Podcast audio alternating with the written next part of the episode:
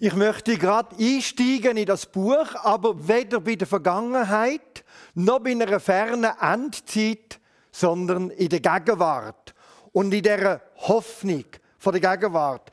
Meine Vermutung ist, wenn es darum ging, die Hoffnung in der Gegenwart zu beschreiben, wäre eins der Hauptgefühle ungefähr das. Abwarten, bis das vorbei ist.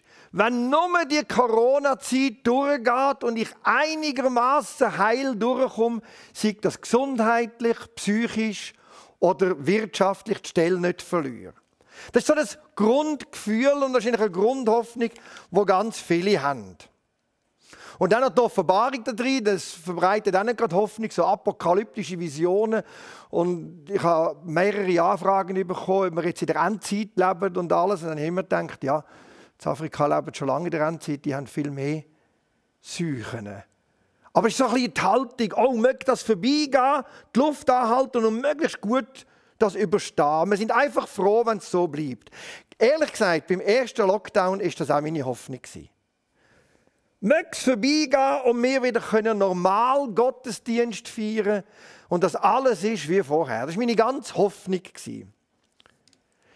Meine Vermutung ist, die sieben Gemeinden in Kleinasien, also der heutigen Türkei, wo der Brief bekommen haben mit der Offenbarung, die haben auch so Gefühl gehabt. Sie sind nämlich verfolgt worden vom römischen Kaiser. Es war eine ganz schwierige Situation und wahrscheinlich war so ihre Hoffnung, möglichst unbeschadet durchzukommen möge es vorbeigehen und dann können wir wieder unter dem Tisch vorkriechen und können irgendwie dann wieder mitmachen. Also, das wäre so mein Gefühl gewesen, da möglichst wieder unten rauskommen, dann ist wieder alles gut. Und dazwischen, solange ich da drunter hocke, noch ein paar ermutigende Bibelvers von Gott, so als Notration, und ich würde das schon überleben. Und mit in die bedrohliche Situation hinein schreibt der Seher Johannes diesen sieben Gemeinden einen Brief. Kommt dazu, dass er isoliert ist. Er ist im Exil gefangen auf der Insel Patmos allein. Also hätte ich den Brief geschrieben, dann wäre das so der Versuch gewesen, von einem, der da unter dem Tisch hockt und wartet, bis es vorbeigeht, wo ein anderer, der auch unter dem Tisch hockt, versucht, Mut zu machen und sagen, lass, irgendwie kommen wir da schon durch. Und irgendwann kriechen wir unter unseren Tischchen führen und dann geht es da wieder. Das wäre so meine Haltung gewesen. Überhaupt nicht der Johannes. Er macht in seinem Brief, in der Offenbarung, einen fulminanten Auftakt. Und der, im ersten Kapitel geht er gerade den Ton an.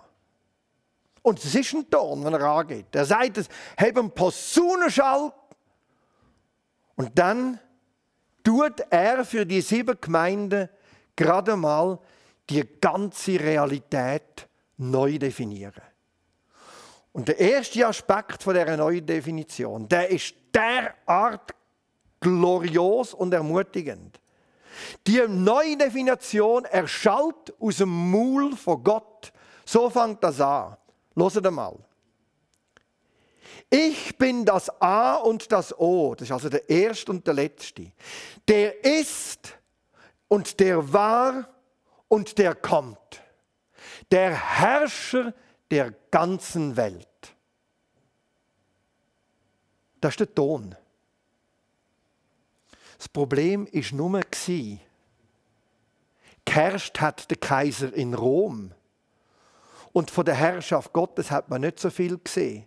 Und Co ist auch nicht gerade Gott, sondern die römischen Legionen. Aber der Johannes lässt sich von dem nicht beirren, sondern er fährt fort. Am Tag des Herrn nahm der Geist Gottes von mir Besitz. Und dann bringt er, sieht er eine neue Realität etwas radikal Neues. Er sagt, am Tag vom Herrn hat der Geist Gottes von mir Besitz genommen. Und ich sehe Jesus Christus in der Mitte. Und die sieben Gemeinden um ihn herum versammelt. Und das Ermutigende daran ist, die Realität ist nicht davon abhängig ob jetzt die sieben Gemeinden können durchgeteilte, perfekte Gottesdienste feiern oder nicht, haben sie gar nicht können. Aber er ist im Geist vor dem Herr am Tag vom Herr. Das war ja der Sonntag.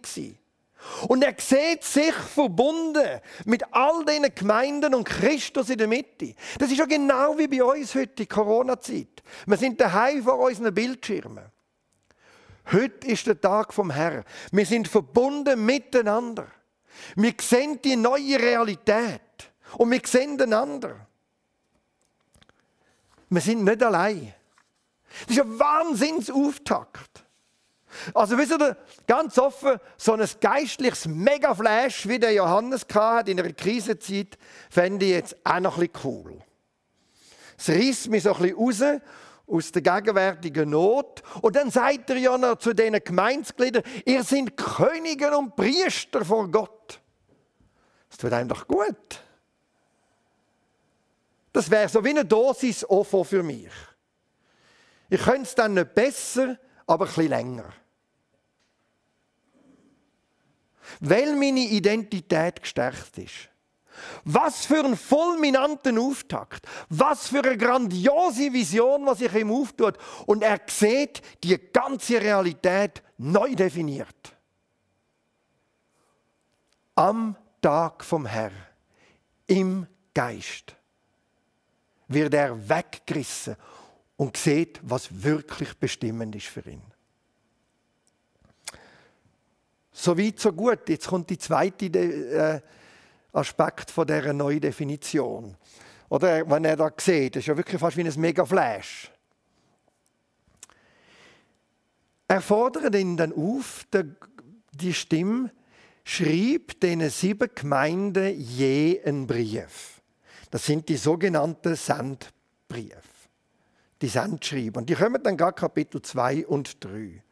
Und da gibt es auch wieder eine neue Definition.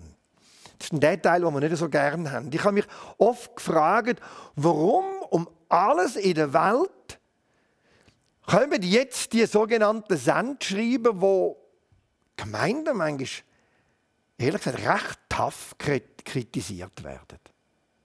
Also, wenn ich mir jetzt vorstelle, ich wäre in dieser Situation, ich werde verfolgt, weil ich an Jesus glaube, dann kommt das Mega-Flash mit der neuen Definition. Ich werde als König und Priester definiert, das gefällt mir ja noch. Und dann kommt so etwas. Ich glaube, meine Reaktion würde so sein, also das brauche ich jetzt gar nicht. Oder das hilft mir jetzt auch nicht wirklich. Macht mir jetzt auch nicht gerade Mut. Und trotzdem kommen die Sendschreiben jetzt nach dem fulminanten Auftakt. Warum? Ich glaube, die Antwort ist ganz einfach. Die Gemeinden haben erlebt, wie ihre ganze Identität und Realität in Christus neu identifiziert worden ist. Und durch das haben sie nicht mehr einfach so erstarrt da unten bleiben und warten, bis die Zeit vorbeigeht. Sie haben buchstäblich können sie erhobenen Hauptes durch die Gegend laufen. Sie müssen nicht abwarten, bis es einfach glimpflich ausgeht. Wenn Gott die Gemeinde, aber auch uns als Könige und Priester definiert, dann möchte er auch, dass wir wie Könige und Priester leben. Er ist eben gleich kein Offerdrink wo man es einfach ein bisschen länger kann. Er will, dass man es ein bisschen besser könnte. Er ist mehr als ein Offi-Drink. Und dann denkt man im ersten Moment, das macht überhaupt keinen Spass, so einen Brief zu bekommen. Wenn ich sowieso schon denke, uh, möge nur alles vorbeigehen. Aber eben nur im ersten Moment.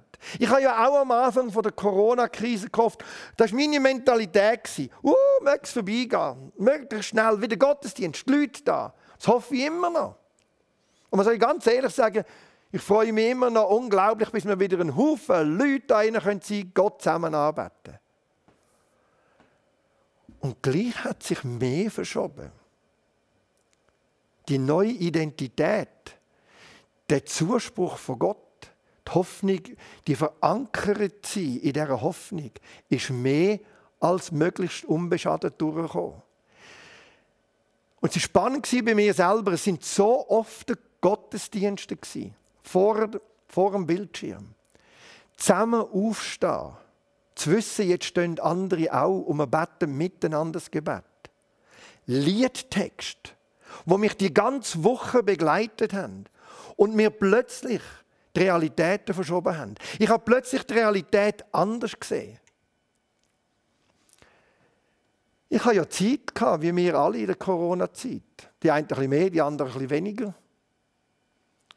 Plötzlich hat sich bei mir angefangen, Sachen verschieben in Bezug auf die eigene Endlichkeit und Vergänglichkeit. Meine Hoffnung ist ja plötzlich nicht mehr möglichst unbeschadet durchgekommen. Unsere Hoffnung ist ja, dass Gott unser Leben vollendet. Das ist etwas ganz anderes. Und da tut sich etwas auf und ich kann anders handeln, anders leben. Ich muss euch ganz ehrlich sagen, ich bin noch ein paar unkönigliche und unpriesterliche Eigenarten in meinem Leben auf die Schliche gekommen. Ich hatte ja Zeit. Gehabt. Und weil ich Zeit hatte, konnte ich die auch angehen. Zeit zum Betten für andere Leute.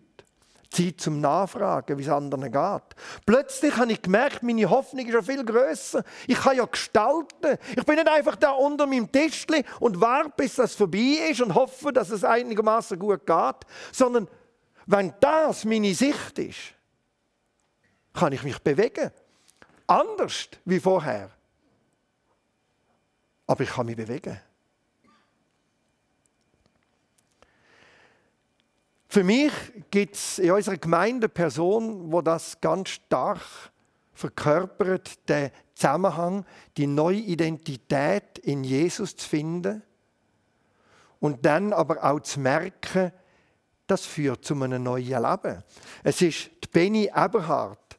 Sie hat ja kein einfaches Leben gehabt. Sie hat keine leichte Kindheit gehabt, ist in den Drogen abgestürzt ein negatives Selbstbild. Und es bewegt mich, wenn sie, vor ihr, wenn sie vor Gott redet als mein himmlischer Papi. Das berührt mein Herz, wenn sie so davor redet. Und das tut ihr gut, aber Benny ist nicht einfach dort stehen geblieben und hat gedacht, ja, jetzt bin ich ein neuer Mensch, ich bin eine geliebte Tochter von Gott, er ist mein himmlischer Papi und jetzt habe ich es gut. Sie hat auch ein Sendschreiben bekommen. Nicht vom Seher Johannes, ihr war es eher der Psychiater. Aber tun wir doch einmal gerade sie selber zu Wort kommen, was das bei ihr ausgelöst hat und machen nachher mit der Predigt weiter. Ich bin nachher noch zu einem Psychiater gekommen, der mich begleitet hat, der auch gläubig war und hat mir viel geholfen, wie ich Jesus erleben konnte und wie er zu mir redet. Und dann ist es auch noch darum gegangen, wegen meiner Mami wo ich 14 Jahre keinen Kontakt hatte. Und irgendwie hat es gedacht, dass Mami, ja, das ist nichts für mich. Und doch hat wieder Jesus oder der Papi im Himmel auf mein Herz geredet. Ich soll meine Mami vergeben. Es war nicht einfach, weil es sind Kämpfe da waren. Und ich bin nachher jedes Mal, wo das passiert ist, zu Jesus Christus gegangen, habe das angelegt und ihm bittet, er soll mir helfen dass ich meiner Mami auch vergeben kann, wie er mir vergibt. Wie Jesus mir vergibt. Ich habe das mit meinem Psychiater angeschaut habe dort auch vergeben. Und habe einen Neuanfang gestartet, einen Brief geschrieben, ob ich mich mal melden bei meiner Mami. Und sie hat Freude gehabt, dass ich mich gemeldet habe. Und so ist es gekommen, dass ich einfach das, was ich auf das Herz bekomme, vom Papi im Himmel oder von Jesus Christus, dass ich das so mache. Weil ich habe gemerkt, durch das Vergehen und für die Heilung, die mir Jesus geschenkt hat, habe ich den Frieden bekommen. Und da habe ich heute noch. Und ich gehe regelmässig jetzt zu meiner Mami.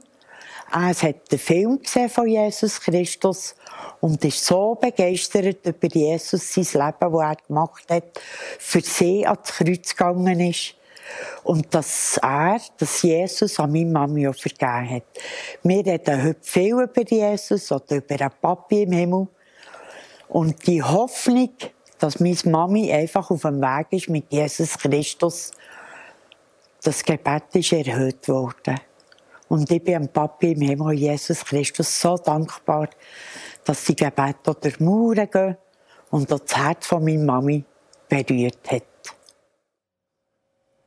Es ist ja so, es gibt Momente im Leben, da ist die ganze Hoffnung und die erste Reaktion, möge einfach vorbeigehen und ich heil rauskommen.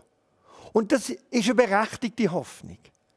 Aber dann gibt es noch die andere Sache, dass Gott hineinbricht am Tag vom Herrn. Im Geist eröffnet sich uns eine völlig neue Realität. Wir sehen uns, Gott und die Situation in einem neuen Licht. Und wie bei diesen sieben Gemeinden und wie bei der Benny führt das dazu, dass wir unsere Nachfolge, unsere Berufung auch ausleben, wenn wir erst nur noch am Anfang so fühlen. Es führt in eine Freiheit hinein, in eine Größe, in eine Weite. Der Ruf Gottes kann ich auch in Zeiten von Corona ausleben. Meine Berufung. Anders, aber ich kann es. Ich muss nicht nur abwarten. Meine Hoffnung geht über die Krise darüber aus. Nicht einfach mögen wir durchkommen. Gott möge wirken, sein Reich möge einbrechen. Es möge Gestalt annehmen. Seine Herrlichkeit möge erfahrbar werden, dass noch viele Menschen die Realität in Gott sehen können. Jetzt, gerade durch die Krise. Auch so, wie es Benny gemacht hat. Und so hat der Johannes die sieben Gemeinden mitgenommen und sie eingeführt in die neue Wirklichkeit von Gott.